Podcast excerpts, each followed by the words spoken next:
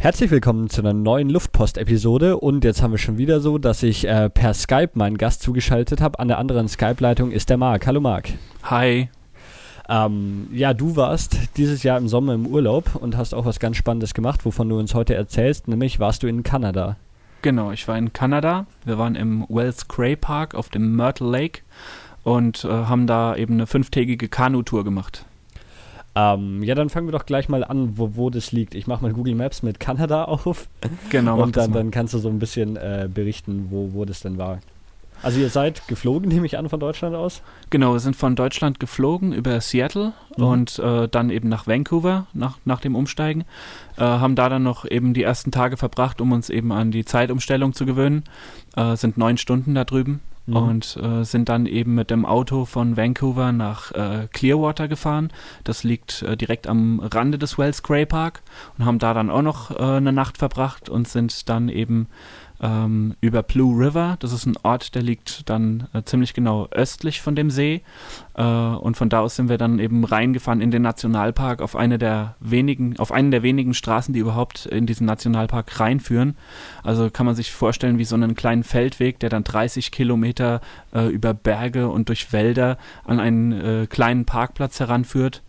Äh, und von da aus sind wir dann noch die letzten drei Kilometer mit unserem ganzen Sack und Pack mit, äh, mit Zelten und Nahrungsmitteln und so weiter eben an diesen See äh, gelaufen und das Boot stand da schon bereit. Das haben wir direkt bei dem äh, Ranger vor Ort eben uns gemietet und der hat es schon da bereitgestellt. Das heißt, wir mussten das glücklicherweise nicht noch die drei Kilometer durch den Wald tragen. Okay, wenn, wenn du von wir sprichst, wer, wer, war, wer war dir alles? Ich war mit meinem Vater noch unterwegs. Okay, also zu war, zweit war dir genau, unterwegs. Genau, Va Vater- und Sohn-Tour quasi. äh, hast du davor schon mal eine Kanutour gemacht? Ähm, ich hab, bin davor öfter schon mit der Schule, das war aber mehr Kajaking, also da sind mhm. wir immer im, in der fränkischen Schweiz sind wir unterwegs gewesen und ich habe mit meinem Vater im Vorfeld ähm, äh, haben wir ein paar Kanutouren gemacht, um halt wieder so ein bisschen reinzukommen, mhm. weil das macht man ja auch nicht regelmäßig. Äh, sind wir auf der äh, Saale unterwegs gewesen. Ähm, Kanufahren ist jetzt, also Kajak ist, ich sitze alleine drin und habe so, so ein Paddel, wo ich auf beiden Seiten paddeln kann, oder? Genau, genau. Und Entweder Kanu, alleine, die gibt's, genau. Also das eine ist eben dieses Doppelpaddel, das ist halt dann äh, Kajaking. Mhm. Äh, da hat man auch ein Boot, was eigentlich geschlossen ist, wo dann eben nur so zwei oder ein, je nachdem, mhm. äh, wie viele Leute eben, also normalerweise einen mit so einem Sitzloch, wo man dann sich halt reinsetzt und hat so ein Doppelpaddel, das ist dann Kajak. Und ähm, bei einem Kanu, äh, das ist ein komplett offenes Boot äh, und man hat ein Stechpaddel, also da ist nur ein Paddel, ähm, was man dann halt auch nur auf einer Seite vom Boot dann eben verwendet. Und dann wechselt man irgendwie ab, also macht äh, rudert auf der linken Seite und dann rüber auf der rechten oder wie, oder wenn man zu zweit ist, einer links, einer rechts oder wie funktioniert genau, das? Genau, wenn, wenn man zu zweit ist, dann ähm, äh, tut man sich normalerweise vorher absprechen, du paddelst links, äh, ich mhm. paddel rechts und äh, derjenige, der eben vorne sitzt, äh, der paddelt einfach nur die ganze Zeit äh, vorwärts und der, der hinten äh, sitzt, der übernimmt dann die Steuerung. Da gibt es dann eben so ein paar Bewegungen, wenn man zum Beispiel weit ausholt, steuert man das Boot nach links. Ähm, wenn man ganz nah am äh, Boot paddelt, dann fährt man im Idealfall dann auch immer geradeaus und man kann das Paddel eben gerade nach hinten raushängen und das quasi wie so ein Ruder benutzen, mhm. um eben noch so Feinjustierungen zu machen. Ja. Und hattet ihr dann äh, im Vorfeld schon von Deutschland aus den, den Kanuverleih oder was auch immer das war, äh, gebucht? Genau, das haben wir übers Internet gemacht. Okay. Das äh, ging dann, also bei dieser Parkverwaltung haben wir direkt beim Ranger uns quasi ein Kanu gemietet äh, und das hat super funktioniert. Und das ist, äh, also das ist so ein äh, kanadischer Nationalpark? Genau, es ist ein kanadischer Nationalpark. Ich glaube, der drittgrößte insgesamt. Äh, sagst du noch mal kurz den Namen?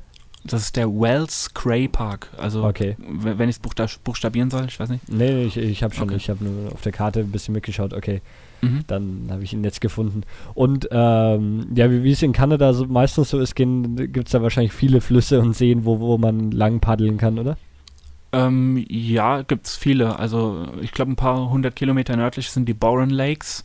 Äh, das ist auch ein beliebter äh, Ort, eben wo ziemlich viele äh, äh, Leute hingehen, die eben so ein bisschen so einen Outdoor-Kanu-Trip oder Kayaking-Trip eben erleben wollen. Mhm. Äh, und äh, dann Richtung Kanada gibt es ja noch das ganze Yukon, die ganze Yukon-Region, äh, wo auch viele Paddler und äh, ähm, kan mhm. also Kajakfahrer, alles Mögliche unterwegs sind in der Gegend, ja. Ähm, ja, machen wir mal kurz so einfach für die Leute, dass man sich vorstellen kann, wo dieser Nationalpark liegt. Also Vancouver liegt ja maximal weit äh, südlich, direkt an der amerikanischen Grenze, oder? Genau, ganz im, im Südwesten von Kanada. Ähm, ich weiß es, ich glaube, es sind 100 Kilometer von Seattle. Äh, mhm. Also es liegt quasi mhm. direkt an der US-amerikanischen Küste. Mhm. Und ja. der Nationalpark liegt äh, dann von, von Vancouver aus gesehen wo? Äh, der, der liegt nord, äh, nordöstlich. Okay, genau. und also so 450, 500 mhm. Kilometer nordöstlich von Vancouver. Okay, und da seid ihr dann hingefahren. Habt ihr schon so, und ihr wart dann fünf Tage quasi allein mit dem Kanu unterwegs? Genau, fünf Tage, vier Nächte. Hattet ihr da schon irgendwie im, im Vorfeld, ich weiß nicht, braucht man da spezielle Planung, dass man weiß, dass man genügend zu essen dabei hat oder wie man irgendwie in Gefahrensituationen umgeht und habt ihr da irgendwie ja, schon im Vorfeld was euch informiert oder was vorbereitet? Ähm, ja, ja, auf jeden Fall. Also man muss einige Sachen quasi bedenken und vorbereiten. Also was äh, zum Beispiel eine der größten Gefahren äh, ist, es sind die Grizzlybären. Ne? Also grundsätzlich sind Bären scheue Tiere, äh, aber wenn man sie eben erschreckt oder wenn sie sich bedroht fühlen, dann ähm, wird es halt sehr, sehr gefährlich. Und äh, das heißt, wir haben zum Beispiel in dem Bereich uns informiert, ähm, es gibt dann so Klöckchen, das ist, äh, die kann man sich ans Hosenbein machen und die klingeln die ganze Zeit, wenn man läuft zum Beispiel. Ne? Mhm. Ähm, ähm, also mit Bären, wenn man natürlich mit dem Kanu unterwegs ist, hat man mit denen nicht viel zu tun, aber man muss ja dann auch regelmäßig irgendwo an Land und campen oder was sich was zu essen machen. Und dann hat man eben diese Klöckchen, weil äh, die Bären mögen diesen, diese Geräusche eben nicht und äh, die hören einen dann eben schon lange, bevor sie einen sehen oder riechen und ähm, nehmen dann meistens schon Reis aus.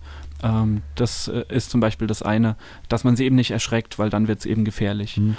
Und habt ihr da, äh, also woher habt ihr die, diese ganzen Infos? Habt ihr da einfach im Internet gesucht oder in Deutschland irgendwie, ich weiß nicht, gibt es da einen Kurs oder was weiß ich?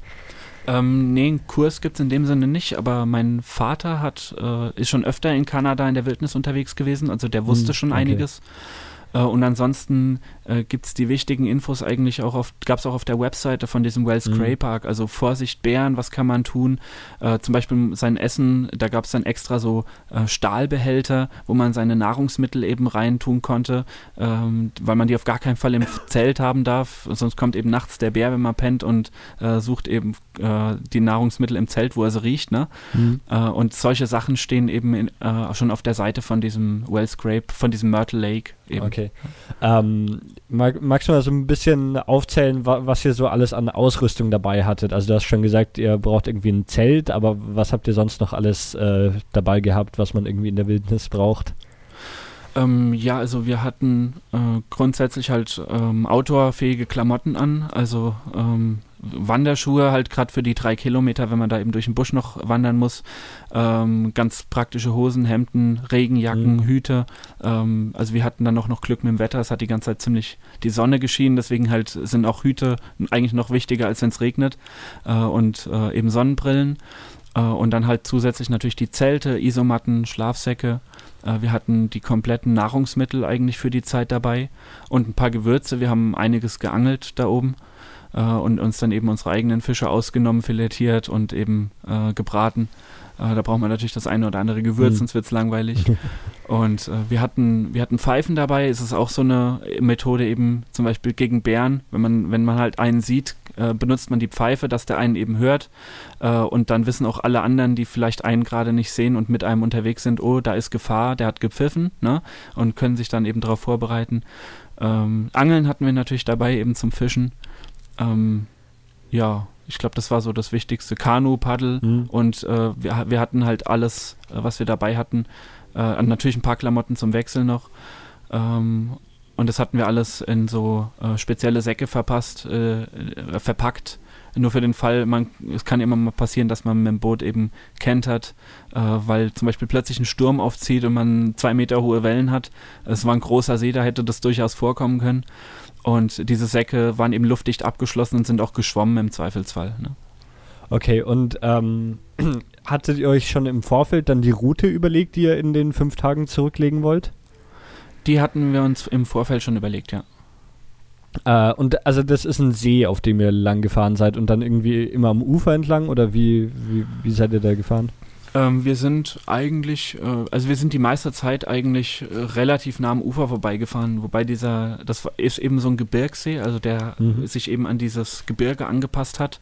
Der hat, glaube ich, 150 Kilometer Küstenlinie, also so ein relativ großer See gewesen. Mhm. Und wir sind auch stellenweise mal äh, äh, gut äh, 200, 300 Meter vom Ufer weg unterwegs gewesen, äh, weil wir sonst eben eine Riesenkurve und Riesenumwege hätten fahren müssen. Mhm. Sind dann eben von, von einer Landspitze zur nächsten Landspitze auch mal quer rüber gefahren. Und dann habt ihr so, so im Laufe von diesen fünf Tagen einmal den See entlang gefahren oder und ihr ja, hattet dann einen fixen Endpunkt oder wie war das? Nee, nee, also wir sind, wir sind, da wo wir losgefahren sind, sind wir am Ende auch wieder angekommen. Ah, okay. Ähm, also den ganzen See abfahren, da reichen die fünf Tage mhm. eigentlich nicht. Also wir haben das jetzt nicht als Leistungssport betrieben und mhm. haben da jeden Tag, jeden Tag 30 Kilometer runtergerissen. Ähm, wir haben unterwegs auch noch einen Kanadier eben getroffen, der mit seinem Kajak unterwegs war und der hat in, in fünf Tagen komplett einmal den See äh, abgepaddelt. Äh, wir sind aber quasi mhm. nur den, also der, der See, der ist so ein bisschen V-förmig und hat eben einen Nordarm und einen Westarm und wir sind quasi den Nordarm komplett zur Spitze gefahren und dann wieder zurück. Ah, okay. Ja. Und das ähm, waren so, waren so etwa, wir haben so etwa 14 bis 16 Kilometer am Tag gemacht. Okay, ja. Ja, ähm, ja dann lass uns doch mal so, so ein bisschen da dann näher ins Detail gehen, die, dieser See. Äh, sind da viele Paddler oder also irgendwie Leute auf Booten unterwegs oder ist man dann ganz alleine? Ähm, das kommt immer, das ist immer so ein bisschen ein Glücksfall, habe ich mir sagen lassen. Also wir haben mhm. uns dann äh, auch am Ende nochmal ein bisschen mit dem Ranger unterhalten. Als wir unterwegs waren, waren relativ viele Leute unterwegs. Relativ viele Leute heißt, es waren vielleicht auf diesem äh, schon sehr großen See äh, um die 15 Leute unterwegs. Okay. Äh, lag aber auch daran, ähm, also beziehungsweise eine Woche vorher waren es fast doppelt so viele, weil die äh, in Kanada da gerade Sommerferien gewesen sind. Mhm. Und äh, an dem Tag, als wir auf dem See sind, waren die Sommerferien gerade vorbei und dann waren halt eben noch ein paar äh, Leute, die eben äh, Arbeiter waren, die hatten dann eben noch zum Teil äh, den Urlaub, der ein bisschen über diese Ferien hinausging und die sind dann eben noch mal an dem See gewesen. Ähm, und ich glaube, drei Wochen nachdem wir da waren, äh, wurde der See auch geschlossen, äh, eben für die Wintersaison. Achso, das, ähm, der wird dann offiziell geschlossen und dann darf man da nicht mehr drauf fahren, oder wie? Äh, genau, also der, ähm, der, das ist ein, eben ein Nationalpark. Mhm. Und ähm, da ist ein äh, Ranger eben unterwegs. Das ist auch das, das, einzige motorisierte Fahrzeug im Umkreis von ähm, 30, 40 Kilometern. Ist das Motorboot von dem Ranger, der eben an dem See ist. Mhm. Äh, und die sind immer nur ein halbes Jahr da. Und ah, okay. ähm, die mhm. äh, während dieser Zeit darf man eben quasi auch als äh, Tourist sozusagen auf diesen See ähm, weil der Ranger dann eben auch äh, überwacht, äh, ob man diese ganzen Richtlinien mhm. einhält, mhm. weil das natürlich ein Naturschutzgebiet ist. Und danach darf man eben offiziell nicht mehr an den See. Aber man muss sich dann nicht im Vorfeld irgendwie anmelden, dass man da jetzt eine, eine Kanutour machen will. Doch, doch, das muss man eben, ah, okay. weil es ein Nationalpark ist. Die mhm. haben dann auch eine, eine limitierte Besucherzahl, aber die weiß ich jetzt gerade nicht, mhm. von, von Menschen, die eben gleichzeitig auf diesem See sind. Natürlich eben, weil es ein Naturschutzgebiet ist und man nicht will, dass da 300 Leute halt äh, mhm. ständig unterwegs sind. Ähm, ja, dann, dann lass uns doch einfach mal so, so ein bisschen eure Reise äh, durchgehen. Ihr seid am, am Südende von dem See dann gestartet, oder? Genau, ganz im Süd, äh, ganz im Südosten mhm. ähm, ist so eine kleine Lagune, die ist äh, durch so einen kleinen Flusslauf, äh, also nicht wirklich ein Flusslauf, das ist so ein kleiner Durchgang, ist sie von dem Hauptsee quasi äh, abgegrenzt. Mhm. Und äh, eben von diesem besagten Parkplatz, wo man dann die drei Kilometer noch durch den Wald laufen muss, da kommt man dann genau an dieser Lagune raus. Und da starten dann die, die meisten Touren oder alle? Da, da starten alle Touren, das ist die einzige äh, Ein- und Auslassstelle. Mhm. Ja. alles, alles andere um außenrum ist Wald und Gebirge und keine mhm. Straßen und keine äh, Dörfer und gar nichts. Das ist der einzige Punkt, wo man rein und rauskommt. Äh, seid ihr dann tagsüber durchgehend äh, Boot gefahren oder habt ihr dann auch was anderes gemacht? Ja, wir sind eigentlich äh, tagsüber durchgehend Boot gefahren, ja. Also wir sind, ähm, glaube ich, gegen halb elf da angekommen an, mhm. an, unserem ersten Tag und haben uns ins Boot gesetzt und sind erstmal 15 Kilometer gepaddelt, mhm. bevor wir wieder ans Land gegangen sind. Da hat man ähm, dann während dem Bootfahren wahrscheinlich auch eine Schwimmweste an oder sowas? Ja, ja, genau. Also okay. die, die sind, glaube ich, nicht mal Pflicht, aber wir mhm. haben sie halt einfach, äh, der mhm. Sicherheitshalber haben wir die angehabt. Ja. Und wie, wie, ist es da zu fahren? Ist es der, der See, ja, ist es ruhig oder gibt es da auch dann Wellengang? Also wir hatten äh, eben wegen dem, mit dem Wetter sehr, sehr Glück. Also äh, wir hatten komplett die fünf Tage lang jeden Tag zwischen 25 und 30 Grad mhm. und nachts ist es auch nur auf 7 Grad runtergegangen. Also nachts wird es da oben relativ kalt normalerweise. Mhm. Äh, kann auch mal dann nachts minus 5 und tagsüber plus 30 werden. Aber wir hatten wirklich, wirklich fünf Tage bestes Wetter, äh, nur ein bisschen Wind äh, und insofern war der See äh, ziemlich schiffbar, wenn man so möchte.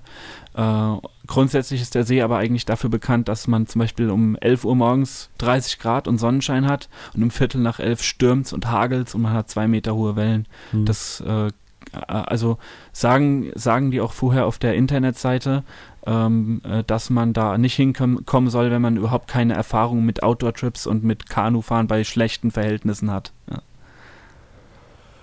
Gut, und ähm, ja, ich, ich weiß nicht, erzähl, erzähl doch einfach mal so ein bisschen vom, vom Kanufahren. Was gibt es da zu sehen oder was passiert da tagsüber so die ganze Zeit?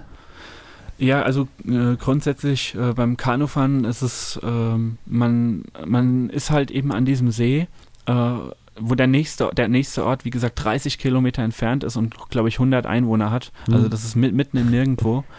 Äh, es gibt äh, an dem See, herrscht eine Totenstille wenn man wirklich paddelt, ist das Einzige, was man hört, die Kla Klamotten, die sich zum Beispiel an der Schwimmweste reiben mhm. und eben das Wasserplätschern vom Paddel, wenn man sich nicht unterhält. Und sonst herrscht da eine Totenstille.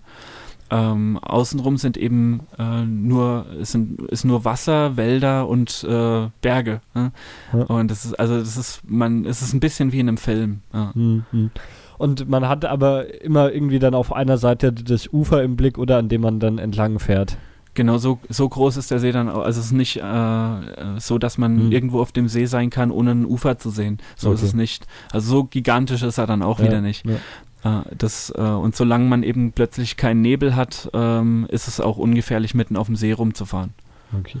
Äh, was mir gerade noch eingefallen ist, wie viel kostet denn das ungefähr, so ein Kanu da zu mieten? Und also, oder ja, wie, wie viel kostet die Tour so in der Summe? Ähm, das ist ein bisschen schwer zu sagen, ich, was hat denn das Kanu gekostet?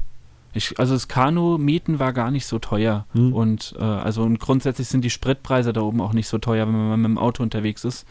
Und das Auto ist aber auch grundsätzlich die einzige Möglichkeit äh, da oben. Hm. Äh, weil also der nächste Flughafen, wo man noch als äh, Nicht-Flugzeugbesitzer einfach hinkommt, ähm, ist in Kamloops. Das sind, glaube ich, von da oben 120 Kilometer.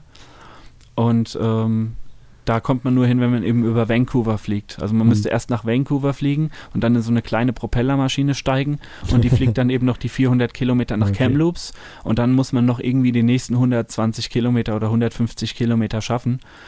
Ähm, und äh, darf, also Busse fahren da nicht. Äh, ich glaube, Taxi, Taxis gibt es da mhm. oben auch nicht mehr. Mhm. Also das ist wirklich, im Grunde ist es mhm. mitten in der kanadischen äh, Wildnis. Ja. Äh, man kommt nicht dran vorbei, sich einen Mietwagen zu mieten und das ist mhm. dann eigentlich die teure Geschichte okay. an, äh, an der ja. ja, das ist eigentlich das teuerste an der ganzen Geschichte, der Mietwagen. Und ja. die Ausrüstung, die man halt wahrscheinlich braucht, so, so genau. sowas wie Angeln und sowas, aber das hattet ihr schon im Vorfeld. Das ist, also wir haben natürlich auch einiges ähm, noch neu einkaufen müssen, weil, mhm. also mein Schlafsack zum Beispiel, denn der war schon irgendwie zehn Jahre alt mhm. äh, ähm, und ähm, hatte schon überall Flecken und war an einer Stelle schon aufgerissen. Da haben wir dann einen ganz neuen Schlafsack gekauft, zum Beispiel. Ähm, ja, also natürlich die Ausrüstung sich zusammenkaufen, das kostet einiges. Vor allem, weil man, äh, wenn man wirklich so einen hm. Outdoor-Trip macht und da, das ist der, äh, da ist zwar ein Ranger unterwegs, aber wir haben den, glaube ich, in fünf Tagen einmal gesehen, trotz mhm. allem. Ähm, sollte man halt schon gucken, dass man wirklich gute Ausrüstung dabei hat, äh, wo man sich auch sicher sein kann, dass die in den fünf Tagen, äh, dass die, die diese fünf Tage eben auch durchhält. Äh, das mit eins der wichtigsten Sachen ist wirklich eine gute Regenjacke, ähm, die auch wärmt, weil wenn es wirklich, es hätte sein können, dass es fünf Tage durchgeregnet hätte und es gibt nichts Schlimmeres, als mitten in der Wildnis zu sein, keine Möglichkeit, seine Klamotten zu trocknen und bis auf die Knochen durchnässt zu sein. Ja. Ja. Äh, hätte man da im Notfall auf dem See Handyempfang oder auch überhaupt Nein. keine Chance? Es gibt okay. auf dem See gab's, also auf dem See gab es keinen Handyempfang. Mhm. Ähm, ich habe ich hab tatsächlich sogar noch mein Handy äh, mitgenommen, weil es eine ziemlich coole Kamerafunktion drin hat, um da eben ein paar Fotos zu schießen. Mhm. Ähm, und hat deswegen auch äh, ein, zweimal an, aber Handyempfang keine Chance. Okay. Es gibt auch keinen Radiosender, der bis da hochsendet. Ähm, das, also äh, sogar in den Ortschaften außenrum gab es keine Radio empfangen. Deswegen haben da viele so ein Satellitenradio im Auto eingebaut, mhm. dass sie mhm. überhaupt Musik empfangen können. Also da ist wirklich tote Hose. Das Einzige, was noch funktioniert hätte, wäre Flugzeugfunk, aber so ein Gerät hatten wir natürlich nicht dabei. Ja. Ähm, wenn, wenn ihr dann, also tagsüber ist man gepaddelt, hat, aber ihr hattet keine festen Etappenziele für die einzelnen Tage oder? Nö, das ist, wir haben, äh, das ist auch schwer vorher auszumachen. Wir mhm. sind eben so weit gekommen, weil wir so ein Glück mit dem Wetter hatten. Mhm. Es hätte mhm. auch sein können, eben, dass die ganze Zeit gestürmt und geschüttet hätte, dann hätten mhm. wir wahrscheinlich maximal die Hälfte der Strecke geschafft. Mhm. Äh, deswegen ist es ein bisschen schwierig, das äh, vorher eben genauestens zu planen, wo man hinfahren will. Man muss eben, äh, man ist eben davon abhängig, was das Wetter macht, äh, mitten in der Wildnis und muss dann sich halt mhm. dem anpassen. Ne? Und ihr habt dann aber ihr seid dann mittags irgendwie mal ans Ufer rangefahren, um was zu essen oder habt ihr ähm, auf dem ähm, Boot gegessen? Das ist, wir haben, äh, wir sind eigen, ja, ein einziges Mal haben wir auf dem Boot, auf dem Boot gegessen. Also wir hatten mhm. meistens so, wir hatten so Energieriegel dabei für mittags. Mhm. Ähm, äh, weil, äh, also jedes Mal das komplette Kochgeschirr dann aufbauen, das wäre dann auch, hätte dann auch alles viel zu lange gedauert äh, hatten wir für mittags eben so Energieriegel und ähm, die haben wir einmal haben wir sie auf dem Boot gegessen, aber sonst sind wir dann eigentlich irgendwie so nach äh, sechs, sieben Kilometern nochmal irgendwo an Land gefahren, um so ein bisschen die Muskeln zu lockern, mhm. äh, weil es natürlich dann auch schon relativ anstrengend ist, wenn man so lange paddelt. Ja, das glaube ich. Äh, haben uns mal einen Moment dann halt irgendwo, da gab es wirklich äh, an dem See entlang gab es weiße Sandstrände wie in der Karibik, das war schon phänomenal und das Wasser war einfach glasklar. Und da konnte man sich dann eben bei 25, 30 Grad auch mal in den Sand legen, seinen Energieriegel essen und mal 10 Minuten dösen, bevor es dann weiterging. Und ist das Wasser dann so, so warm, dass man da drin baden will oder ist das dann eher das, Gebirgssee? Das ist Gebirgssee. Also ich, ich war ähm, äh, ich war am zweiten Tag, wollte ich ins Wasser und dachte mir, oh mein Gott, ich muss sterben, so kalt war das. äh, und am dritten, am dritten Tag äh, bin ich dann halt mal reingesprungen. Wir hatten auch so eine biologisch abbaubare Seife dabei, natürlich, mhm. ähm, im, Nat im Naturschutzgebiet. Mhm. Und habe mir mal die Haare gewaschen mhm. und mal so ein bisschen gewaschen und kam halt raus und da dachte mir, alles fällt ab, so eiskalt ist der See gewesen. Ein Thermometer hatte ich nicht dabei, deswegen weiß ich leider mhm. nicht genau, wie kalt, aber saukalt. Aber obwohl es halt außenrum irgendwie 25, 30 Grad hatte, war der See eiskalt. Ja, genau so ist es gewesen. Ja. Also saukalter See. Das ist auch, wie gesagt, da waren direkt überall Berge, das äh, quasi direkt in den, in den Rocky Mountains da schon drin. Mhm. Und auf den Bergspitzen außenrum lag oben Schnee und wir hatten unten 30 Grad. ähm, die, die, also die Ufer vom See, du, du meintest irgendwo ab und zu mal also echte Strände und ansonsten grenzt dann direkt der Wald dran an oder wie, wie sieht es da aus? Genau, das ist also äh, stellenweise eben wirklich ähm, äh, strahlend weiße Sandstrände. Mhm. Äh, dann hatten die, also zum Teil waren dann auch einfach nur Felsen da. Ähm, und äh, also äh, da waren dann auch mal so zwei Meter Fels oder man konnte vielleicht auch sogar anlegen, aber es waren halt wirklich dann so riesige Felsbrocken.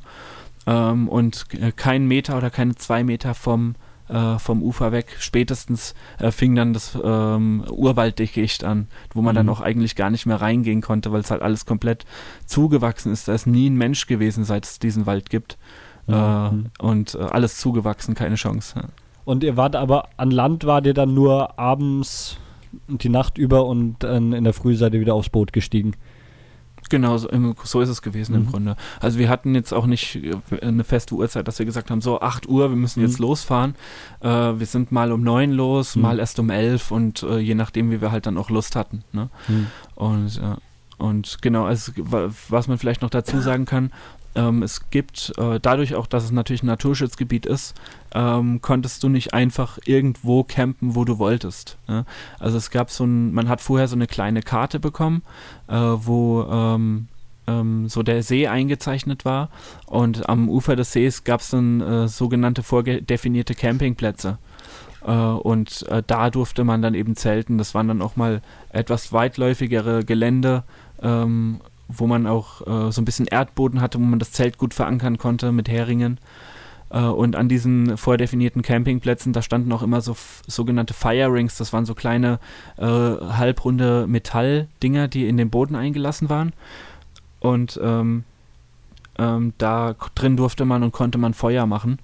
Äh, überall anders was verboten. Also mhm.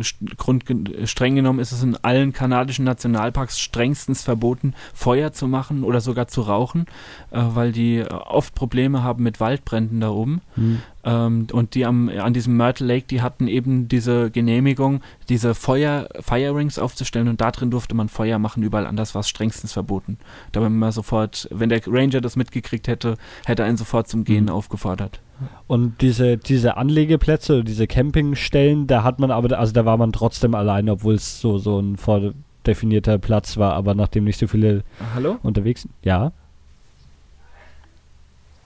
Hörst du mich noch? Ja, war, ich höre dich. Ah, jetzt geht's, jetzt geht das war gerade ziemlich ja? abgehackt. Ich habe gerade die Hälfte nicht mitgekriegt von dem, was du gesagt hast. Okay. Ähm, ja. Diese Campingplätze, da war man aber dann trotzdem alleine und hat, also da hat man auch keine anderen Leute getroffen, weil einfach so wenige da unterwegs waren. Oder hat man sich da dann abends mit anderen äh, Bootfahrern zusammengehockt?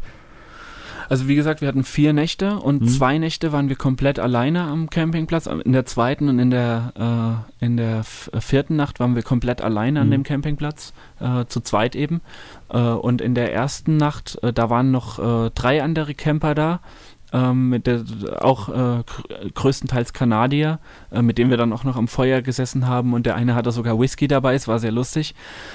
und in der dritten Nacht, ähm, da kam dann auch noch ein einer vorbei auf seinem Kajak. Das war schon kurz vor Sonnenuntergang, also es wurde dann schon kritisch. Äh, der hatte das Problem, also wie gesagt, vor, vordefinierte Campingplätze.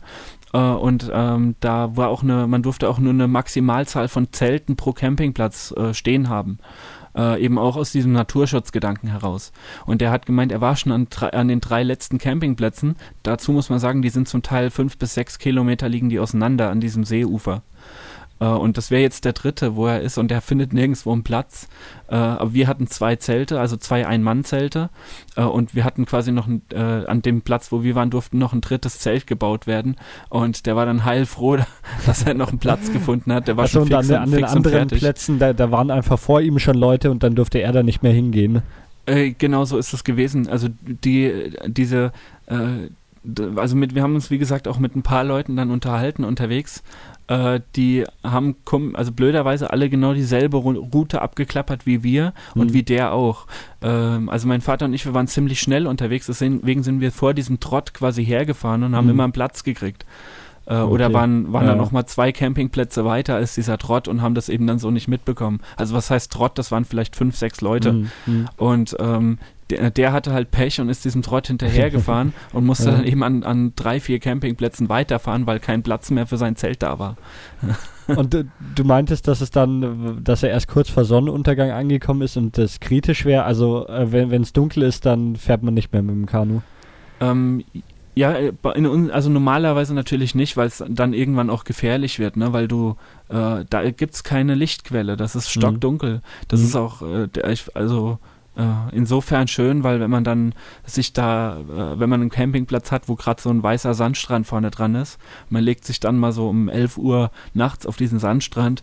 Also so einen Sternhimmel hat man noch nie gesehen, glaube ich. Ja. Ähm, und wir hatten dann noch, äh, wir hatten quasi noch das äh, Glück in Anführungszeichen, äh, dass ein paar Tage nachdem wir weggefahren sind, war Vollmond. Das heißt, wir hatten die letzten zwei Nächte ähm, halt einen ziemlich vollen Mond schon mhm. am Himmel stehen und dadurch war es ziemlich hell. Ja. Aber grundsätzlich äh, eben nach Sonnenuntergang mit dem Kanu auf, auf einem See mitten in der Wildnis unterwegs zu sein, wird natürlich gefährlich. Mhm. Weil man nichts, mhm. man sieht halt nichts mehr. Und man sieht nicht mehr, wo kann ich anlegen, äh, wo sind die Campingplätze. Es ist einfach stockdunkel. Mhm. mhm. Ja. Ähm, wenn ihr dann, also irgendwie, wie lange seid ihr dann jeden Tag so gepaddelt? Ähm, ähm, müsste ich gerade mal, wie lange ist man gepaddelt? Also so vier, drei, vier, fünf Stunden, je mhm. nachdem. Und dann ähm, war der irgendwann gegen späteren Nachmittag, habt ihr dann immer an einem Campingplatz angelegt, oder? Genau, so ist es gewesen.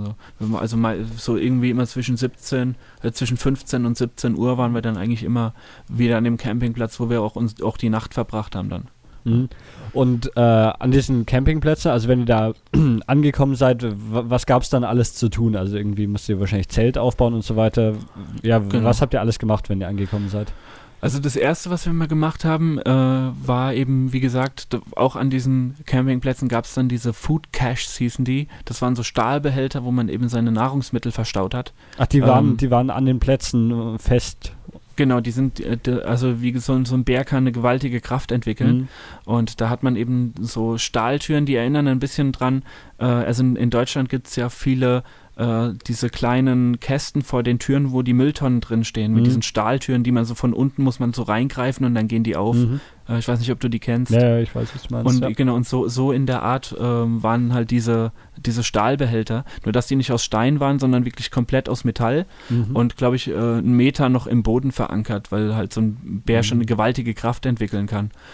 Ähm, und äh, die Hauptidee war eben, äh, das, äh, die Nahrungsmittel in diese Dinger rein äh, zu packen und das Zelt äh, stand dann meistens mindestens 100 bis 150 Meter weg von diesen Behältern, mhm. ähm, dass äh, wenn der Bär halt kommt, äh, er nicht gleich schon mitten zwischen den Zelten steht, weil er eben die Nahrungsmittel mhm. gerochen hat. Und zudem ähm, die Nahrungsmittel, die man dabei hat, die sind natürlich dann alle irgendwie in Kunststoff oder sonst was eingepackt. Und das ist dem Bär halt wurscht, der frisst das alles mit mhm. und daran geht er dann zugrunde. Das heißt okay. also, man schlägt quasi zwei Fliegen mit einer Klappe, man schützt die Camper, indem mhm. sie halt was haben, wo sie ihr Essen wegtun können. Äh, und es ist dann auch noch so weggepackt, dass der Bär wirklich nicht rankommt äh, und eben daran eben dann zugrunde gehen könnte. Ne? Und was hat, was hattet ihr dann da alles dabei? Also du meintest ja schon diese Energieriegel und sonst Genau, also wir hatten äh, eben äh, den Vorteil, wir waren mit einem Boot unterwegs und deswegen mussten wir nicht so aufs Gewicht achten. Mhm. Äh, wenn man natürlich äh, fünf Tage wandert, dann äh, kann man immer nur so Pulvernahrung mitnehmen, ähm, äh, die natürlich nichts wiegt, weil man mhm. das ja alles schleppen muss. Ähm, wir hatten auch so ein paar Pulversachen dabei, also wir hatten auch Instant-Nudelsuppen dabei, diese asiatischen Dinger mhm. da, äh, die man eben in Wasser schnell mal heiß macht und dann kann man, hat man eine komplette Mahlzeit. Bisschen Campernahrung, also auch so ein Pulverzeug, wo man einfach äh, heißes Wasser draufschüttet und fertig. Ähm, hatten dann zudem aber noch, wir hatten Kekse dabei, diese Energy-Riegel hatten wir dabei. Ähm, was hatten wir noch alles dabei? Jetzt muss ich gerade mal überlegen. Äh, ja, das war eigentlich so der, das war mhm. eigentlich so schon mhm. der Hauptteil. Ja. Und ähm, ja, das war so das, was wir dabei hatten. Die, wir haben zwischendurch ein paar Fische geangelt, die wir auch äh, gefuttert haben. Äh, weil du meintest, dass auch, also man kann an diesem See auch entlang wandern. Ihr habt es jetzt mit dem Kanu gemacht, aber theoretisch kann man da auch irgendwie durch den Wald wandern oder gibt es da vorgefertigte Wanderwege?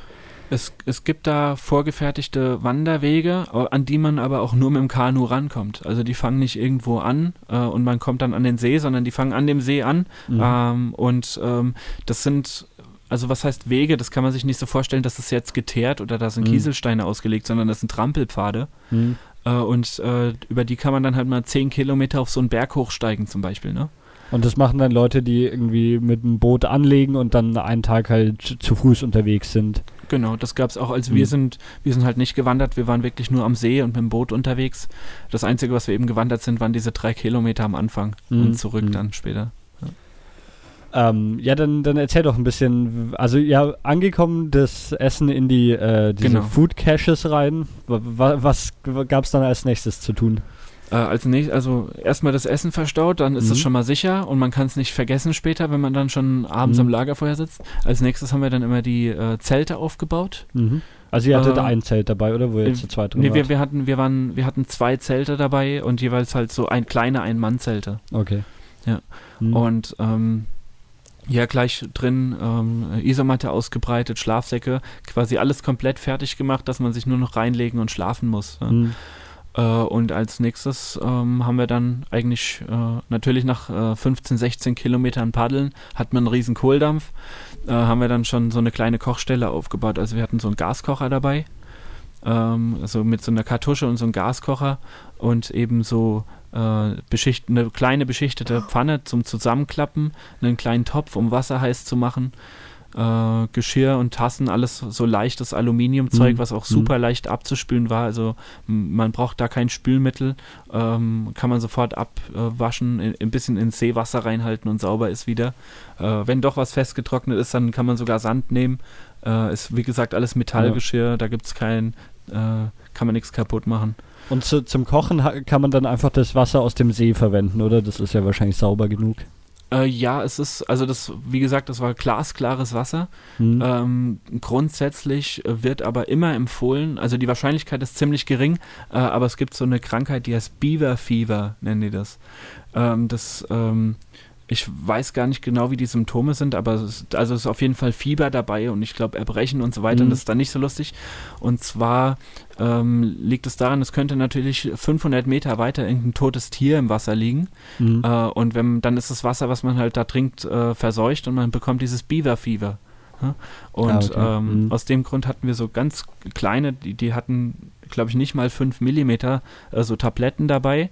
Und man hat dann quasi eine so eine Tablette in ein Liter Wasser geschmissen und dann ist das komplett keimfrei gewesen. Ne? Mhm. mhm. Und das haben wir sowohl mit unserem Trinkwasser gemacht.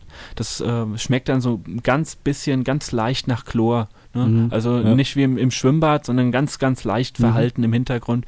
Und das haben wir eben zum, äh, haben wir dann benutzt, wenn wir eben für Trinkwasser und für Nahrungsmittel haben wir das Wasser dann vorher eben so gereinigt. Okay, und dann, dann ging es an die Nahrungsmittelbeschaffung, oder?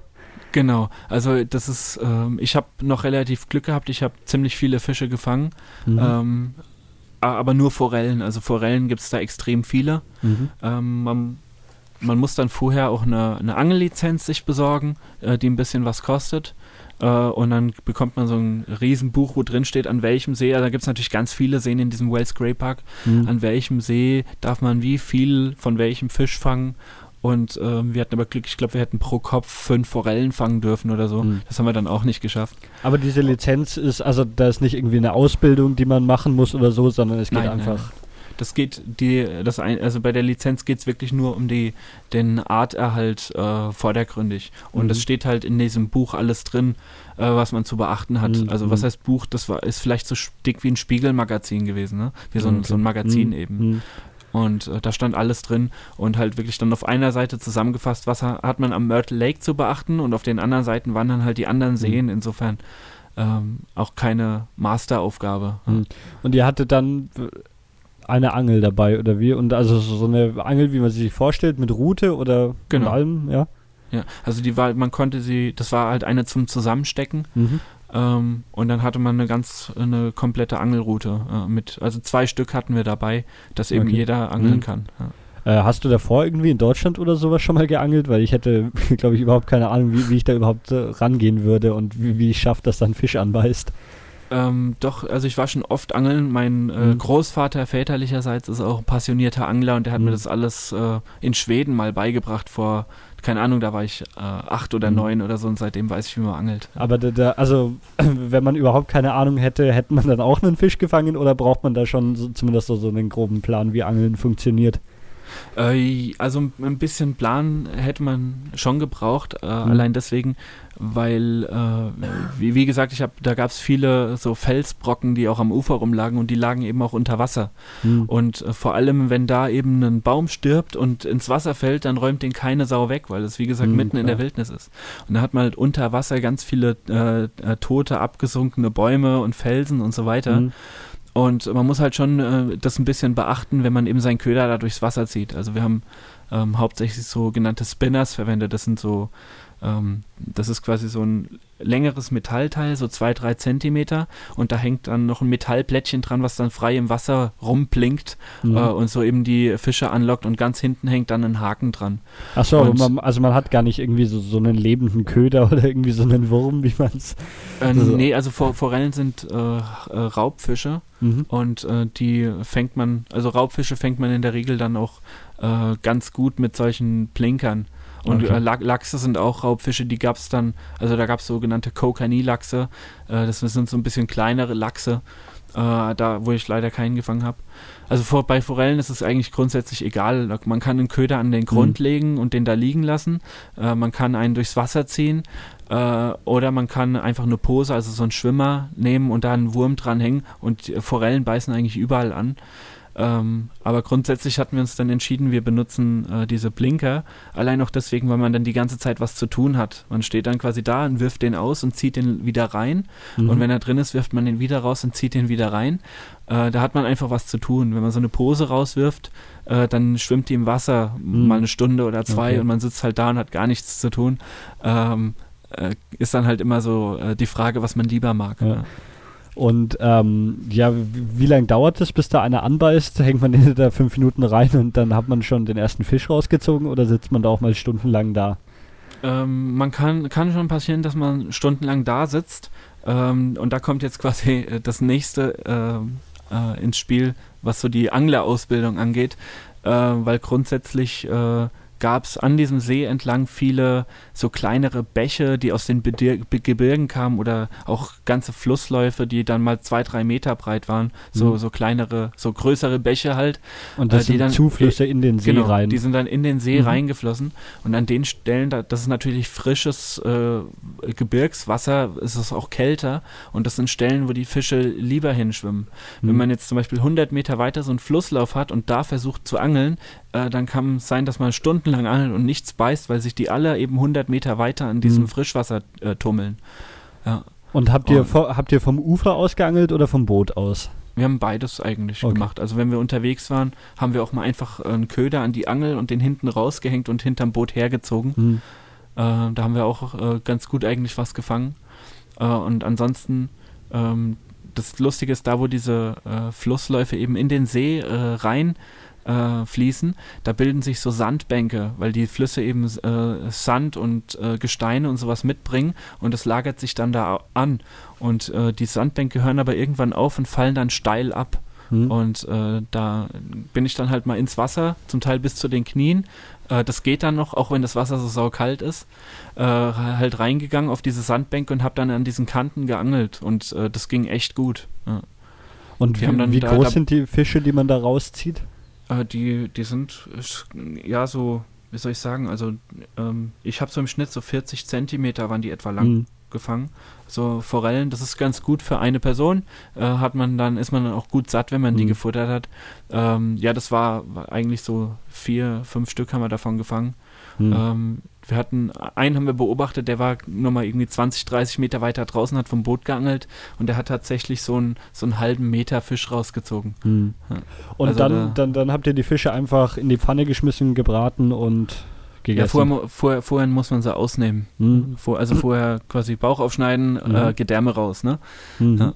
Und äh, also Kopf ab, Schwanz ab ähm, und äh, das ist die, also am ersten Abend, da waren wir dann relativ faul und haben die dann so äh, quasi, also ohne Kopf, ohne Schwanz, ohne Innereien, äh, in der Pfanne noch gebraten. Das Coole bei Forellen ist, die muss man nicht entschuppen. Mhm. Das heißt, man kann die komplett mit Haut braten und die Haut mhm. auch mitessen. Äh, bei, äh, äh, also bei vielen Fischen in Deutschland, ähm, da, die muss man dann entschuppen. Also bei, gerade bei bei Karpfen zum Beispiel in so riesige Schuppen. Äh, da braucht man dann ein Messer und ist noch mal eine halbe Stunde beschäftigt, um die Schuppen alle mhm. abzukriegen. Ähm, und äh, ansonsten haben wir die meistens der, äh, haben wir sie der Länge nach in Stücke geschnitten und so gebraten. Man hätte sie auch mhm. filetieren können. Äh, man hätte sie auch filetieren können. Ähm, das ist dann nur jedes Mal so eine Fummelarbeit und wir waren dann meistens, wenn wir geangelt haben, hatten wir schon 15, 16 Kilometer äh, mhm. Strecke hinter uns und drei bis vier Stunden durchgehend gepaddelt und waren noch gut kaputt und äh, haben dann eben einfach nur schnell noch was fressen wollen, so in der Art. Ja. Und wenn man den Fisch aus dem Wasser zieht, dann muss man ihn auch noch umbringen erst, oder? Bevor man ihn essen kann. Ja, ja natürlich, ja, ja. Wie, also wie macht man das? Den Fisch packen und irgendwo dagegen schleudern oder wie funktioniert das? Ja, so einfach, einfach dagegen schleudern. Also ähm, grundsätzlich haut, nimmt man eigentlich irgendeinen äh, äh, festen Gegenstand. Da gibt's mhm. auch, äh, kann man auch im Anglerladen kaufen, so Totschläger heißen die dann. Und mit dem haut man ihn quasi, man legt ihn quasi auf den Bauch und haut ihn damit auf den Hinterkopf mit ein ja, bisschen okay. Schwung. Mhm. Äh, und ähm, der zappelt dann noch ein bisschen und irgendwann ist er, hält er dann still. Ja. Und mhm. ge genau, die, die, die ich vom Boot gefangen habe, die habe ich quasi falsch rumgenommen und habe sie gegen, gegen die Bootkante mit dem Hinterkopf mhm. geschlagen und mhm. dann sind sie auch tot, ja. Ähm, ja, und dann, dann gab es ein Abendessen und nach dem Abendessen noch irgendwie Lagerfeuer, oder wie? Ja, genau. Also wenn man eben gegessen hat, man muss dann auch alles natürlich äh, abspülen und mhm. wegräumen. Mhm. Also die, die Fische, die wir gefangen haben, die haben wir auch meistens noch so einen äh, guten, einen guten paar hundert Meter am Strand entlang getragen und so da erst ausgenommen, weil ähm, äh, Bären stehen total auf Süßigkeiten, aber Bären gehen richtig ab, wenn sie Fischabfälle riechen. Mhm, okay. Und deswegen haben wir natürlich tunlichst vermieden, ähm, alles, was mit Fischabfällen zu tun hatte, in der Nähe von unserem mhm. äh, Lager halt irgendwie zu entsorgen. Äh, und ähm, Und dann natürlich, äh, wenn, du, wenn man gebraten hat, die Pfanne und die Teller, äh, die natürlich alle nach Nahrungsmitteln dann noch riechen, äh, mhm. müssen, muss man dann eben noch abspülen mit dem äh, Seewasser. Das konnte man alles äh, super da abspülen, weil es eben so spezielles Outdoor-Geschirr dann auch gewesen mhm. ist. Mhm. Äh, alles schön sauber machen und am besten dann aber auch trotzdem noch in diesen Food Cache mit rein, ähm, dass es eben nicht darum liegt. Ja. Ja, und dann haben wir uns eben so ein äh, Fireplace gesucht und haben da Feuer gemacht. Manchmal haben wir das auch während dem Kochen schon angefacht, mhm. das Feuer. Und da ging und das da, ganz gut. da sammelt man sich einfach Holz aus dem, an, an, aus dem Wald, der da daneben ist. Ja, tatsächlich ist der, äh, ist der äh, Ranger da auch unterwegs gewesen und hat äh, einige tote Bäume gefällt und die auch mhm. schon in Stücke zusammengeschnitten, dass man die eben verbrennen kann. stand auch da, man soll halt vorwiegend diese Stücke benutzen, weil das dann auch schon kaputte Bäume mhm. sind. Und halt, ähm, ähm, also Bäume fällen durfte man nicht. Da gibt es auch Regionen in Kanada, wo sie dann sagen, kümmere dich um dein Feuerholz gefälligst selber. Da geht man hin mit der Axt und muss wirklich versuchen, den Baum zu fällen. Ähm, aber das in dem Fall Fall eben Naturschutzgebiet, äh, haben die das vorher schon gemacht. Und halt dann so Kleinzeug, so kleine Äste und so weiter kann man sich dann eben aus dem Wald nehmen. Mhm. Ähm, ja, und dann, dann da so einen Abend ausklingen lassen und wahrscheinlich war man dann auch schon ziemlich müde und ist früh ins Bett gegangen, oder? Ja, genau so ist es gewesen. Also wie gesagt, es gibt dann halt einfach da, wenn die Sonne mal untergegangen ist, gibt es halt keine Lichtquelle mehr, außer das Feuer und der eigenen Taschenlampe. Mhm. Und ähm, ähm, das merkt man eigentlich selber. Wenn man sich nachts in sein Zimmer legt und volle Beleuchtung anlässt, dann wird man auch nicht müde. Mhm. Aber sobald man halt das Licht ausknipst, dann merkt man das halt so, sofort, okay, eigentlich könnte ich jetzt schlafen. Ne? Mhm. Äh, und insofern äh, war das dann, ist es dann auch kein Problem, sich einfach ins Zelt zu legen und zehn Minuten später hat man geschlafen. Mhm. Und unter anderem natürlich auch, weil da so eine Totenstille geherrscht hat an diesem See. Ja. Äh, äh, hat man dann, oder seid ihr, also mit den ganzen Vorsichtsmaßnahmen vor Bären, aber habt ihr dann wirklich auch mal einen Bär gesehen? Ähm, nee, haben wir, also am See haben wir keinen gesehen, äh, lag aber auch mitunter da, also wir haben eigentlich gar keine Tiere an dem See gesehen, äh, muss ich jetzt mal so sagen. Einfach nur, weil die sich bei Temperaturen von 25 bis 30 Grad halt irgendwo ins Dickicht verziehen, weil es denen natürlich auch warm ist, ne? Mhm.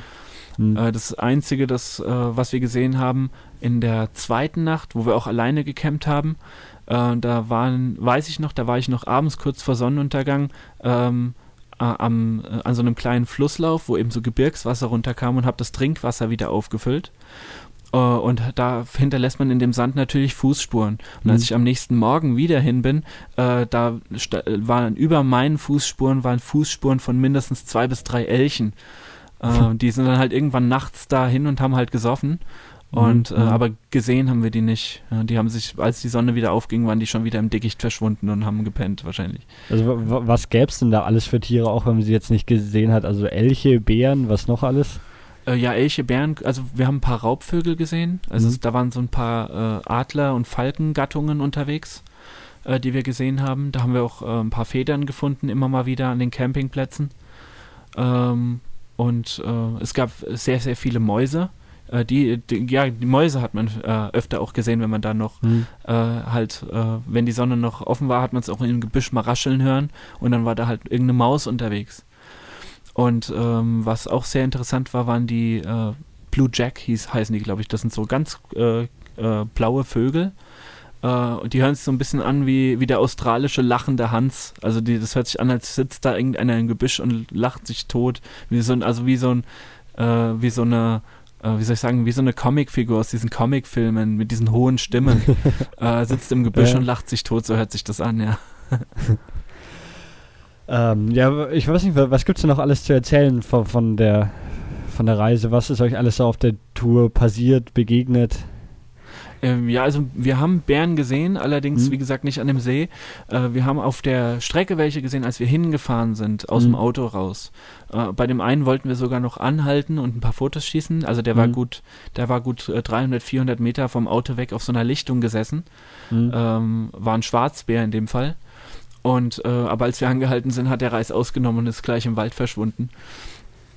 Und ansonsten also haben noch generell äh, so, so Bären sind dann Menschen scheu und außer sie, sie riechen irgendwie was zu essen, aber sonst ist es eher schwer, da, die zu sehen oder wie?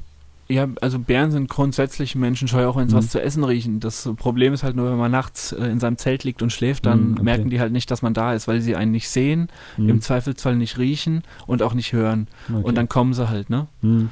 Äh, und äh, also wie äh, Bären sind äh, grundsätzlich sind es eigentlich sehr, sehr scheue Tiere. Ähm, und ähm, die, es wird nur gefährlich, wenn sie eben überrascht werden oder sich angegriffen okay. fühlen. Und wenn sie, wenn sie Junge haben, da muss man natürlich nochmal extra aufpassen. Mhm. Ja. ja, und ihr habt dann insgesamt einmal quasi diesen See komplett äh, am, am, an dem Nordarm entlang gefahren bis, bis ganz oben hin und dann umgedreht, oder wie? Genau, bis ganz oben hin, haben mhm. da auch äh, noch eine Nacht verbracht mhm. und sind dann ähm, ähm, quasi wieder in zwei Etappen zurückgefahren. Mhm. Und ja. war das auf dem Rückweg die gleiche Route oder seid ihr da anders gefahren? Nee, wir sind, wir sind auf dem, als wir nach Norden gefahren sind, sind wir komplett die, äh, die Ostküste von dem mhm. See lang gefahren und auch nach unten sind wir die Westküste lang gefahren. Mhm. Und dann ist, wie gesagt, der See so V-förmig mhm. äh, und äh, eben äh, ähm, macht dann eben so eine Landspitze in der Mitte, da steht auch ein Berg, der heißt glaube ich sogar Central Mountain, also mhm. Zentralberg. äh, und bis zu der Landspitze sind wir gefahren, dann sind wir wieder quer rüber an die Ostküste und sind da ähm, für die letzte Nacht äh, bis an den Einlass von dieser Lagune noch runtergefahren und haben da die letzte Nacht verbracht und sind dann ähm, eben am letzten Tag äh, relativ früh morgens dann auch schon wieder rüber zum Auslass gefahren. Mhm. Ähm, weil wir, wir waren nachmittags, wurden wir schon wieder erwartet mhm. äh, in Clearwater, in eben diesem Ort, wo wir auch vorher Stopp gemacht haben. Und äh, um dann halt da wegzukommen, mhm. äh, muss man halt schon relativ früh morgens dann los, ja. Aber wenn man jetzt, äh, warum auch immer, wesentlich länger brauchen sollte, als, als ursprünglich geplant war, gibt es irgendwie Probleme, wenn man das Boot zurückgeben muss? Ähm, ähm, das weiß ich jetzt hm. ehrlich gesagt gar nicht. Also wir, wir waren ja, wie gesagt, überpünktlich. Ja, ja aber, aber ich weil, kann es halt wahrscheinlich schwer zu kalkulieren ist, wie, wie lange man braucht. Und dann kann Aha. ich mir vorstellen, dass es auch passieren kann, dass man irgendwie einen Tag zu spät erst zurückkommt oder so. Ähm, ja, das, mhm. also ich denke grundsätzlich, dass man das ähm, schon einschätzen kann. Ähm, kann ich jetzt heute darüber fahren oder lasse ich es lieber bleiben, mm, um okay. das halt dann so ein bisschen zu timen. Aber mm. ich denke, also ich, äh, wir haben quasi einen Tagessatz fürs Kanu bezahlt. Wenn, halt, okay. wenn man halt einen Tag mm. zu spät kommt, muss man halt noch einen drauflegen. Äh, wobei ich mir auch gut vorstellen kann, dass wenn man äh, äh, dem Ranger eben sagt, ich bin freitags wieder da und man ist freitags nicht wieder da, dass der sich schon auf die Suche nach einem macht, ah, okay. äh, weil es unter Umständen ja schon gefährlich werden kann dann auch. Ja. Ja ich weiß nicht, was, was gibt es noch zu erzählen? Was haben wir noch nicht besprochen? Ähm, ich weiß nicht. Also wir haben, wir haben eben von Clearwater, wo wir auch noch eine Nacht vorher verbracht haben, bevor wir da hingegangen mhm. sind, äh, sind wir noch mit so einer ähm, mit einer Cessna eine Stunde lang über den Wells Gray Park und auch über den Myrtle Lake geflogen und haben uns das von oben mal angeguckt. Also das ja. war, äh, das Clearwater ist der Ort, der, wie weit ist der von dem See entfernt? Äh, also Luftlinie sind das auch nur 30 Kilometer, ah, okay. aber man, man muss quasi nochmal äh, um den Wells Gray Park außen rumfahren bis nach Blue River und von da hm. kommt man dann eben erst ah, okay. an den See ran. Und äh, wenn man da außen rumfährt, ich weiß gar nicht, welche Strecke das genau ist, aber da man ist zweieinhalb Stunden hm. von Clearwater nochmal unterwegs. Und das sind äh, aber alles ziemlich kleine Orte, nehme ich an. Das sind sehr, sehr kleine Orte, ja. Ähm, und ihr habt dann einen Rundflug über den Park gemacht, oder wie? Genau. Das okay. ist da, da gibt es einen, äh, also es gab allgemein relativ viele Schweizer da oben, muss ich sagen. okay. Und da hatte eben ein Schweizer ähm, eine, hat eine eigene Fluggesellschaft gegründet. Die mhm. hieß, glaube ich, wie hieß denn die? Wells Cray Limited oder so hieß die mhm. Fluggesellschaft. Okay. Und äh, er war Pilot, es war seine mhm. Fluggesellschaft und er hatte halt eine Cessna dastehen und das war sein kompletter, äh, sein komplettes Gerät, was er eben hatte. Mhm. Und ähm, dann sind wir eben mit ihm äh, von diesem, von dieser, das war wirklich so eine äh, Wiesen, so eine Rasenpiste hat er da. Äh, etwa, das ist nochmal so ein paar Kilometer nördlich von Clearwater, äh, wirklich quasi direkt an der Grenze zu diesem Wells Gray Park. Ähm, quasi man hüpft unten über den Fluss rüber und schon ist man äh, im Naturschutzgebiet. Mhm. Äh, und da ist der gestartet und dann haben wir eine Stunde lang nochmal einen Rundflug über diesen Wells Gray Park eben gemacht und uns das von oben angeschaut. Mhm. Ähm, ich habe den, ich habe mir auch gerade das Satellitenbild auf Google Earth aufgemacht und da sind ja noch äh, ganz viele andere Seen drin. Kann man auf denen überall äh, Kanu fahren und ihr habt euch jetzt nur speziell den Myrtle Lake ausgesucht oder gibt's da äh, oder kann ich nicht einfach auf allen Kanu fahren? Ähm, ich weiß es jetzt ehrlich gesagt nicht ganz sicher, aber mhm. ich kann mir nicht vorstellen, dass man da überall Kanu fahren darf. Okay.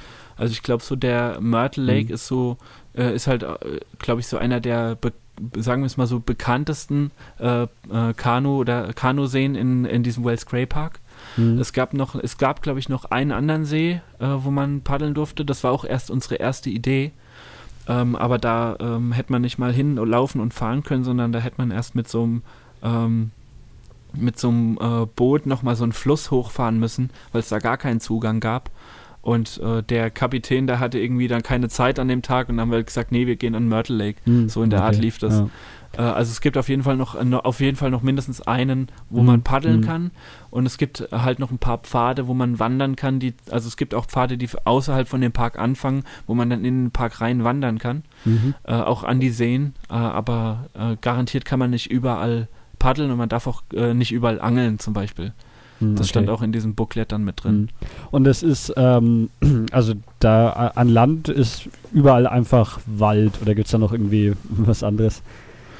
Äh, das ist im Grunde gibt es da echt nur Wald. Mhm. Es gab es ähm, also dieses ähm, diese Täler zwischen den äh, Gebirgen, die glaube ich aus Granit mhm. hauptsächlich bestehen, äh, die sind halt irgendwann vor aber Tausenden, Zehntausenden mhm. von Jahren äh, mal mit äh, Magma aufgefüllt worden. Das heißt, man hat dann so ein relativ weiße, weiches Gestein noch dazwischen.